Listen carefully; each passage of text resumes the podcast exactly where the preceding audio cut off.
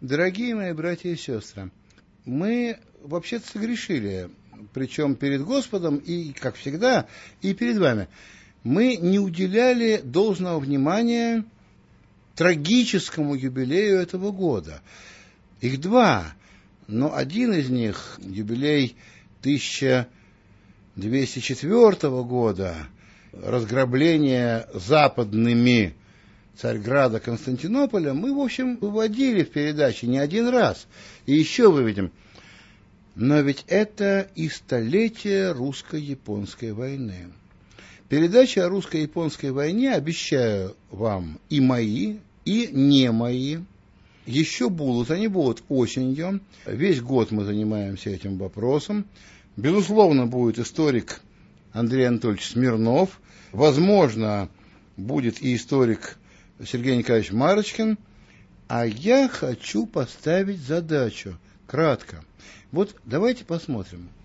В 1204 году началась крайне неудачная, крайне невыгодная нам война.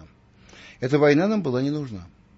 Эта война привела нас к лишению статуса великой морской державы.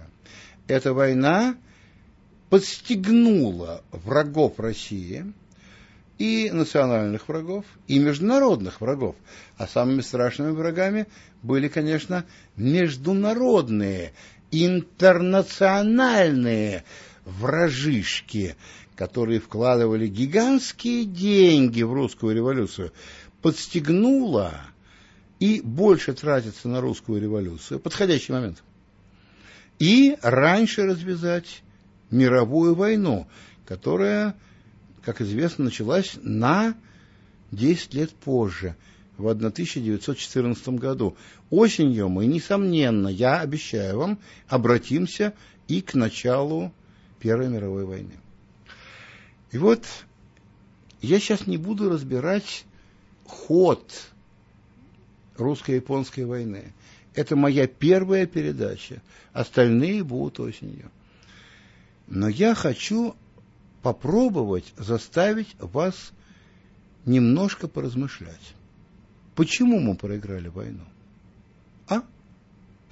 Во время этой войны были несчастные случайности. Да, такое бывает. В самом начале войны, в первые недели, минный заградитель Енисей во время постановки минного заграждения у порта Дальний, близ порта Артура, был нанесен ветром на собственные мины. Взорвался и погиб. Погибла часть экипажа, погиб, конечно же, и командир, капитан второго ранга Степанов. Один из самых выдающихся морских офицеров тогдашней России. Минный заградитель Енисей и однотипный ему Амур имели лучшую в мире систему постановки мин, конструкция того же Степанова. Но Степанов был не только великолепным минером, может быть, лучшим минером на планете в этот момент. Он был и оригинальным кораблестроителем, и первым выдвинул на конкурс непонятый тогда еще проект Дредноута, который англичанами будет воплощен в 1908 году, уже через четыре года после гибели Степанова. Это трагедия русского флота и России, но это несчастный случай. Так? Возвращаясь после успешного выхода на перестрелку с японским флотом, погибает флагман Артурской эскадры броненосец Петропавловск. Погибает душа русского флота. Тот, кто сразу вселил и в офицеров, и в солдат с матросами надежду на победу, Степан Осипович Макаров. Ведь в самом деле погибает Макаров, погибает его начальник штаба контр-адмирал Молос, погибают чины штаба, почти все офицеры Петропавловска и половина матросов. Но спасается, спасается прикомандированный к штабу вице-адмирала Макарова великий князь Кирилл Владимирович, тот, кто впоследствии совершит измену присяге. И до отречения последнего нашего государя напялит на себя красный бант и постыдно явится заявлять присягу взбунтовавшейся Государственной Думе во главе своего гвардейского флотского экипажа, а потом не постыдиться объявить себя императором в изгнании. Дурно шутить о покойниках, дурно. Простите меня ради Христа. И все-таки процитирую я вам эпиграмму того времени. Погиб Петропавловск, Макаров не всплыл, но спасся зачем-то царевич Кирилл. И все-таки это несчастный случай. Лучший крейсер русского флота, пожалуй, что лучший. Он был в мире в этот момент быстрее всех, кто сильнее его, и сильнее всех, кто быстрее его. Крейсер «Богатырь». Наш проект «Русская идея» – блестящая германская постройка. Крейсер «Богатырь», находившийся в составе Владивостокского отряда, просто пропорол 14 мая брюхо, днище на камнях. И до конца войны, слава богу, что с камней с трудом стащили, чинился, в войне не участвовал. Потерянный лучший крейсер не в бою, а за так, за даром. Да, это несчастье. Это случайный случай, такое бывает. И до наших дней навигационные аварии бывают. Вспомните подводную лодку «Курск», ведь это, скорее всего, была все-таки навигационная авария. В тот же самый день японский броненосный крейсер «Касуга» аргентинской постройки под Порт-Артуром протаранил хороший высокоскоростной легкий крейсер Иосино.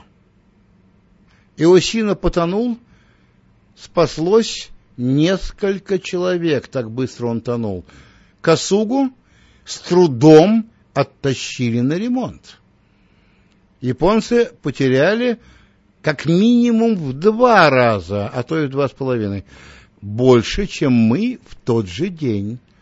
И у них и дальше были навигационные аварии. Такое бывает. Бывали ошибки? Да, бывали ошибки. Была трагическая ошибка, в ней не виноват Макаров, он тогда не командовал флотом, в размещении флота, то есть, как говорят военные, в дислокации его. Значительная, но не подавляющая японцев часть флота находилась в Порт-Артуре в неудобной гавани с узким выходом, с незащищенным рейдом. А оторванными от ними оставались четыре мощных крейсера в Владивостоке. Это ошибка, но не преступление. Бывали другие ошибки. Русские не приняли максимальных мер, начиная с государя-императора, морского министра, до иных адмиралов, не приняли все необходимые меры для того, чтобы отряд адмирала Вирениуса успел, в обязательном порядке успел на Дальний Восток до начала военных действий. В результате этого мы вместо того, чтобы иметь 12 кораблей линии баталии на 12 японских, имели 11. Еще одна ошибка. Мы могли купить у симпатизирующих у нас итальянцев два случайно бесхозных крейсера. Твердолобые в военно-морском ведомстве убедили государя, что эти корабли не подходят под тип, принятый в русском флоте. И правда не подходили. Но это были крепкие и хорошие корабли, а их купили при посредстве англичан японцы – И мы получили на Дальнем Востоке 14 кораблей линии баталии, это главная сила, против 11 наших. Но и это не преступление, это ошибка. Были ошибки на Сухопутном фронте. Мы не переодели заблаговременно в защитную форму, форму хаки. Наших солдат несли лишние потери. Мы не обеспечили паритет в пулеметах и превосходство в артиллерии над японской армией. Мы не обзавелись отрядами самокатчиков, то есть по нынешнему велосипедистов, хотя наши офицеры еще с англо-бурской войны интересовались этим вопросом. Ну, конечно, конечно. 10, пусть 15 рот самокатчиков-велосипедистов не решили бы исход сражений, где участвовали сотысячная армия. Но ведь лишняя головная боль у главнокомандующего маршала Ойяма была бы и большая головная боль. Знаете, атаковала русская кавалерия, и вдруг не может быть стрелков. А оказывается, движутся стрелков в поддержку этой кавалерии. Ой, как нехорошо япошкам было бы, прости меня, Господи. А мы могли бы и самокатную, и артиллерийскую, и пулеметную получить великую силу, превозмогающую японцев. Ну и, наконец, мы постыдно не использовали полное превосходство нашей кавалерии, как регулярной, так и казачьей, над ничтожной кавалерией японской. У японцев была великолепная пехота, великолепные саперы, неплохие артиллеристы. Кавалерии у них, можно сказать, и никакой не было. И если бы использовали бы смелее свою, вообще бы никакой не осталось. Это ошибки.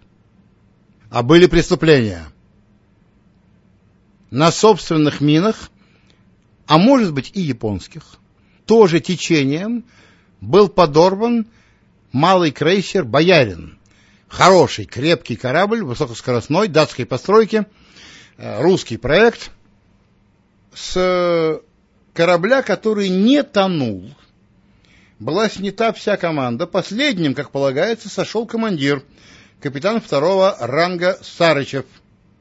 Они бросили боярина, а он двое суток, почти трое, около двух с половиной суток болтался по морю не тонущий, брошенный всеми крейсер, пока не разбился на скалах. Это преступление. Когда второго ранга Сарычева уволили с флота, лишив его чина, а ведь надо было расстрелять. Англичане так бы и поступили. Были и другие страшные преступления. Наместник государя на Дальнем Востоке, адмирал Алексеев, запретил боевую готовность, то есть установку бонового заграждения, военное боевое патрулирование с погашенными огнями, установку на кораблях противоторпедных сетей, это я объясню для тех, кто не знает. Тогда на железных штангах параллельно бортам крупных боевых кораблей, броненосцев и крейсеров вывешивались стальные сети. Если в них попадала торпеда, тогда еще говорили мина, мина самодвижущаяся, вообще торпеда, она взрывалась в сети. И корабль получал, ну, может быть, очень незначительные повреждения. А наша эскадра ждала без сетей. Министерство иностранных дел не обеспечивало полной информации прямо на Владивосток и Порт-Артур об изменении отношений с Японией. Это преступление. Это преступление. И, наконец, преступником был Сергей Юльевич Витте, бывший министр путей сообщения, бывший министр финансов, который, когда американцы, тогда еще слабенькие, но уже достаточно вонюченькие, американские провокаторы предложили переговоры у себя в Портсмуте, мирные переговоры.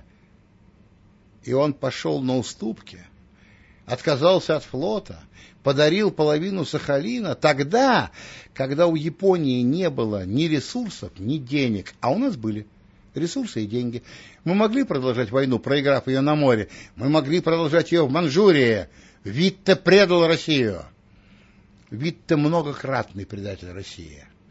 Он и войну-то эту готовил, откачивая деньги из Порт-Артура, строительство укреплений Порт-Артура, строительство гражданского невооруженного порта дальней поблизости. Японцы потом высаживали свой десант в дальнем. Это преступление. Но я не для того вам это рассказываю. Еще раз, братья и сестры, я хочу, чтобы вы думали. Знаете, думать иногда полезно. Такое даже и святые отцы говорили. Я расскажу вам еще кое-что. Вот были несчастные случаи в этой войне, были ошибки, а были и преступления. А вот были необъяснимые случаи. Под Порт-Артуром на минах взорвался японский броненосец Хацуса. Второй случай. Осаждавший Порт-Артур японский генерал Ноги был доблестным офицером и настоящим самураем. Он не жалел себя. Двое его сыновей, молодые офицеры, погибли под Порт-Артуром. Ноги бывал на передовой, бывал под снарядами. И уцелел душа сухопутной обороны Порт-Артура, столь же доблестный генерал Кондратенко погиб. Понимаете? Русским была явлена Порт-Артурская икона Божией Матери. Ее крестным ходом обвезли и обнесли вокруг Владивостока, и Владивосток уцелел. Но маловерие не позволило обнести ее вокруг всех укреплений Порт-Артура, и Порт-Артур пал. И так были ошибки, было чудовищное невезение, знакомое всем военным, любому старому старослужащему солдату известное. Были, безусловно, и преступления.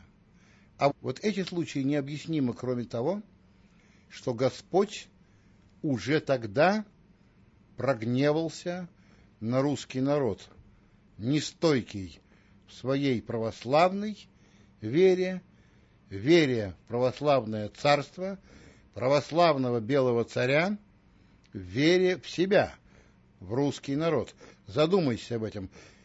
К теме русско-японской войны мы не раз вернемся до конца года. Храни вас Господь.